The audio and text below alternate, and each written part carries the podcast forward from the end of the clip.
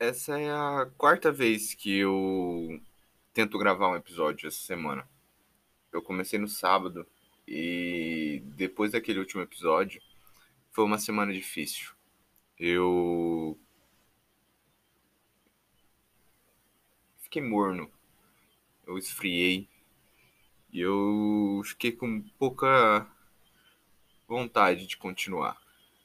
É um sentimento corriqueiro na minha vida. Normalmente eu sinto isso a cada mês. Antigamente era cada dia, cada semana e felizmente ele tem tardado cada dia mais a voltar a acontecer. Mas ele ainda acontece. Em alguns casos, em algumas noites, em algumas madrugadas.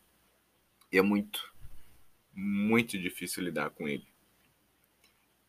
Eu sempre fui um cara que trabalhei muito com sentimento em todos os âmbitos da minha vida, desde o trabalho, desde os estudos, até todo qualquer tipo de interação ou relacionamento que eu pudesse ter. Eu sempre filtrei todas as minhas decisões através dos sentimentos. Foi através dele que eu me mudei de estado e atravessei um país por um amor. Foi por ele que eu troquei tudo que eu poderia ter por uma chance de construir um futuro melhor seguindo um sonho. Me endividei, criei muita inimizade em alguns momentos, abandonei algumas pessoas em outros. E todos esses momentos foram muito cheios de sentimentos, muitas das vezes muito bom, um sentimento não sei que te que movesse, sabe? Às vezes um sentimento ruim, às vezes um sentimento bom, mas sempre era uma enxurrada de sentimento absurda que eu sempre sentia na minha vida.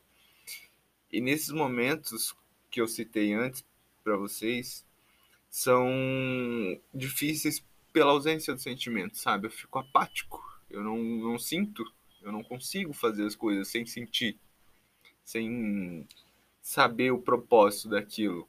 Mesmo que ele não seja existente, mas que eu preciso sentir que ele pelo menos talvez exista eu tenho a tradição de, pô, depois de 23 anos vivendo dessa forma, eu descobri como counterar ela de algumas formas. Eu tenho a pílula da inspiração, se assim eu posso chamar. Sendo no The Voice, sendo no American's Got Talent, sendo ouvindo uma música ou lendo uma poesia, ou até mesmo um texto que o Fenelon de 10 anos atrás escreveu eu sou muito impactado pela arte, pela forma como é que ela se expressa e como que ela consegue ir tão profundo nas pessoas sem nem conhecer ela, sabe? E eu tenho La La Land, que para mim é uma das maiores obras de arte já produzida. E sempre quando eu sinto que eu estou perto de, de quebrar, ou quando eu já quebrei e eu preciso me levantar de alguma forma, eu dou o tiro do La La Land Day. Seria o dia que eu assisto La La Land. A última vez foi cerca de um ano atrás. Não lembro se faz tanto tempo assim. Mas eu lembro que eu tava em Lucas. E eu tava conversando com a minha mãe, era uma tarde muito quente lá de Lucas. E a gente estava conversando sobre filmes, filmes incríveis que a gente havia visto na vida e qual que tinha marcado mais as nossas vidas. Eu não lembro exatamente qual foi a resposta dela, mas ela perguntou do meu. E eu, obviamente, não tinha outra opção senão descrever o melhor filme que eu já assisti. E ela ficou muito entusiasmada e curiosa para saber por que, que aquilo era tão importante para mim. Porque para quem não conhece, La La Land é um musical estreado em 2016 pela interpretado pelos principais é, é, personagens principais é Emma Stone e Ryan Gosling. E conta a história de uma moça que tem um sonho e ela se relacionou com um rapaz que também tem um.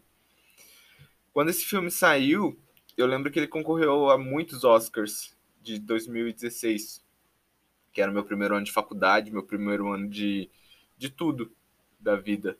Porque realmente a vida começa ali, sabe? Antes é só as histórias da infância. E é indescritível o impacto que aquilo teve na minha vida, sabe? E até hoje tem.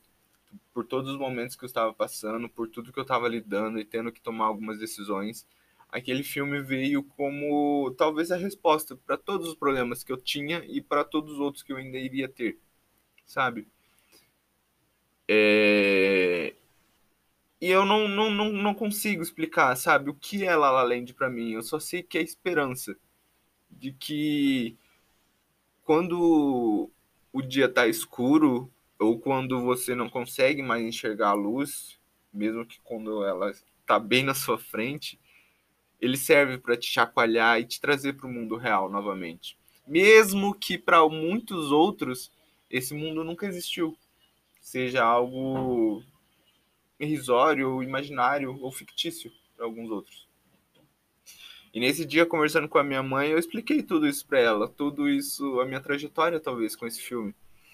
E ela ficou curiosa, porque mesmo sendo a minha mãe, ela não conhecia essa parte de mim. E foi então que nesse mesmo dia a gente sentou para assistir esse filme juntos. E eu sempre fico muito empolgado quando, quando isso acontece. Tanto pelos momentos sozinhos com a minha mãe, porque eu tenho todos eles guardados e eu sou, todos eles significam sempre muito para mim, mas também por ter conseguido combinar a melhor pessoa com o melhor filme em um único momento, sabe? E a gente assistiu aquele filme e eu lembro de uma, um texto que terminando de assistir eu fechei o notebook, fui pro quarto e comecei a escrever sobre as pessoas que ainda sonham hoje em dia. Eu sei que é um clichê muitas vezes, pô, é um saco você ficar falando disso, que é importante sonhar e tudo mais. Só que eu sou uma pessoa que eu preciso disso. E muitas das vezes eu preciso mais que muitas pessoas, mais que tudo, mais que continuar respirando, talvez eu preciso continuar sonhando. Porque é justamente isso que me move é justamente esse horizonte de possibilidades que eu sempre quis ter. Eles podem, mesmo que infimamente, se tornar realidade. E é nesse momento que eu consigo me sentir vivo de verdade, que eu consigo sentir o vento, que eu consigo sentir o sol e que eu consigo sentir que o amanhã vai chegar e com ele vai vir um novo dia e que com esse dia eu vou conseguir realizar pelo menos um pouco do meu sonho. E hoje a gente a gente vem pro presente comigo com um podcast, que sempre foi algo que eu quis ter desde a concepção do tema, quando eu ouvia muitos outros podcasts.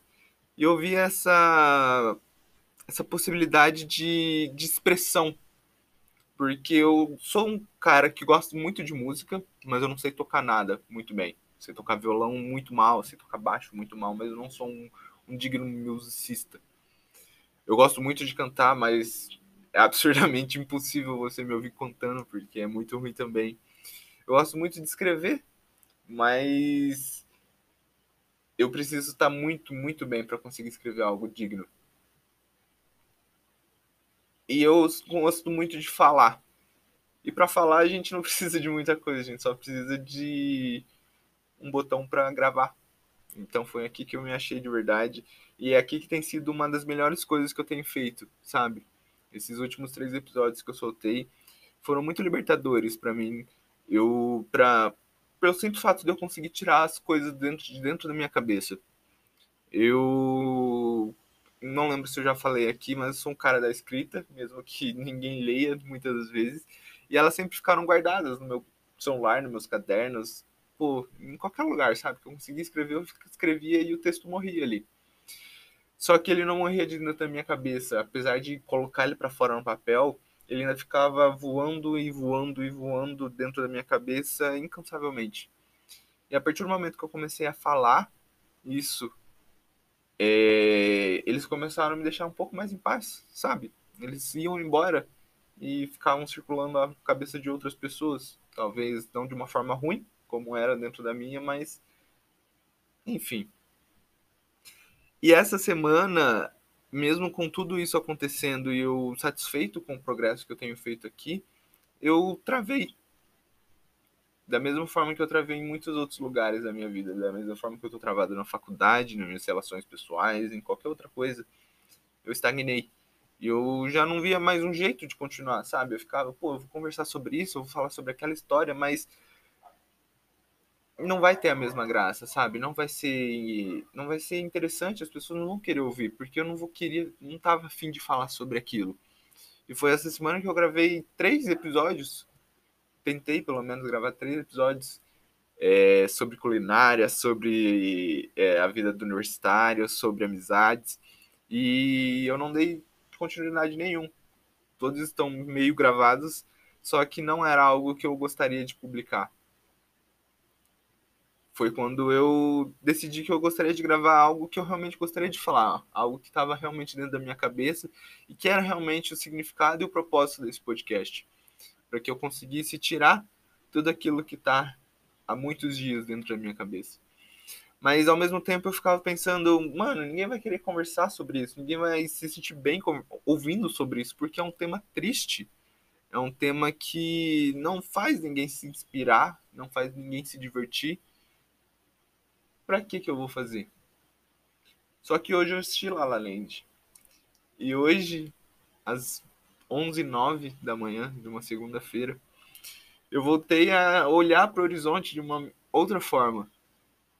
E isso me cativa a continuar, sabe? Isso, por mais que seja um tema ruim, por mais. Não importa. Que eu consiga fazer ele de alguma forma. Uma das passagens do filme fala sobre um brinde, sobre fazer um brinde aos que sonham, por mais loucos ou tolos que eles possam parecer. E é isso que eu tento trazer um pouco para minha vida. E quando eu tô esquecendo dessa frase, eu volto a assistir esse filme para me lembrar de, do que eu realmente preciso fazer aqui, sabe?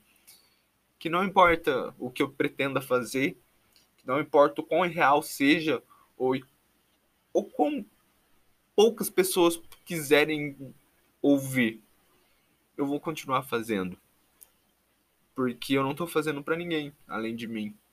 E perdão pelo por esse egoísmo, mas é simplesmente por conseguir destilar alguma coisa, sabe? O, o sentimento de produção. E se as pessoas gostarem, o que é ótimo, eu vou ficar infinitamente grato por meu trabalho ter valido a pena de alguma forma, por meu trabalho ter conquistado alguém de alguma forma.